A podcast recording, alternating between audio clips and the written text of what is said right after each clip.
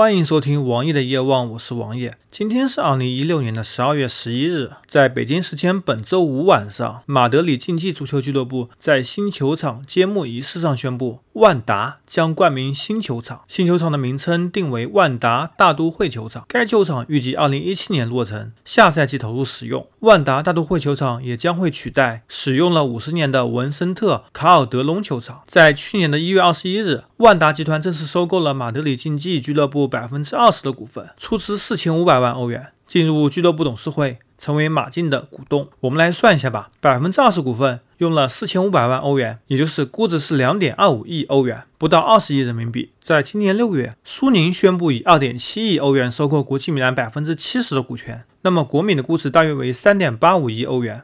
差不多为三十三亿人民币。我们来说说看战绩吧。国米的价格比马德里竞技高了百分之六十。而在战绩上呢，马德里竞技最近四个赛季三次获得西班牙足球甲级联赛的第三名，一次获得冠军，还有两次打入欧冠的决赛。本赛季也轻取拜仁，夺取了小组第一。反观国际米兰，国际米兰在意甲非常惨，只能排名中游偏上，要为了一个欧洲联盟杯而做努力。而本赛季国米在欧联杯上却是垫底出局。虽然国米的底蕴或者说悠久程度或者说知名度都强于马德里竞技，但是在近些年的表现这是完全不如的。相比苏宁、万达显然精明太多了。我们来反观国内，我在股票软件中查询八三四三三八恒大淘宝，查询到它最后交易价格为五十元。而它的总股本为三点九七亿股，那么说它的估值是一百九十八点五亿人民币，这个数值是马德里竞技的十倍，是国际米兰的六倍。无论在球员上，在商业运作上，在球队管理上，恒大淘宝绝对和马德里竞技是不能比的，甚至连国际米兰也完全不能比。但是